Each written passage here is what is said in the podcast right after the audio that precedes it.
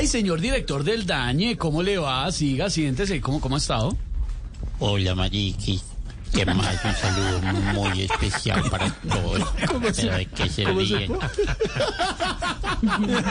sé, no sé, no sé por qué la risa. ¿no? Señor director. eh, ¿Tiene, ¿Tiene cifras para hoy? Claro que sí, Mariquis. Con medidas. Hoy no va a haber fiestas porque aquí no respetamos leyes. claro, a mí no me molesta que haya fiestas en pandemia, Esteban.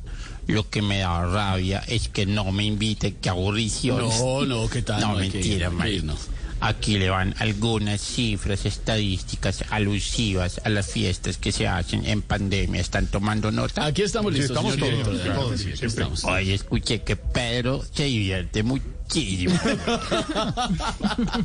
Qué cosa tan divertida.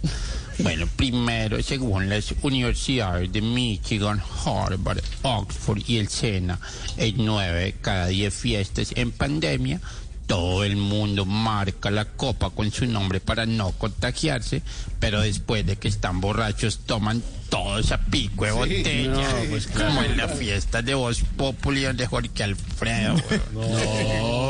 Sí, no había visto. Bueno, segundo, según las mismas universidades, al 99% de las personas que recogen la vaca para el trago no les toca poner y hasta les queda para el taxi.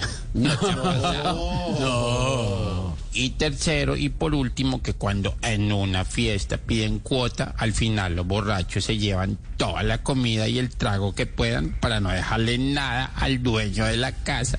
No.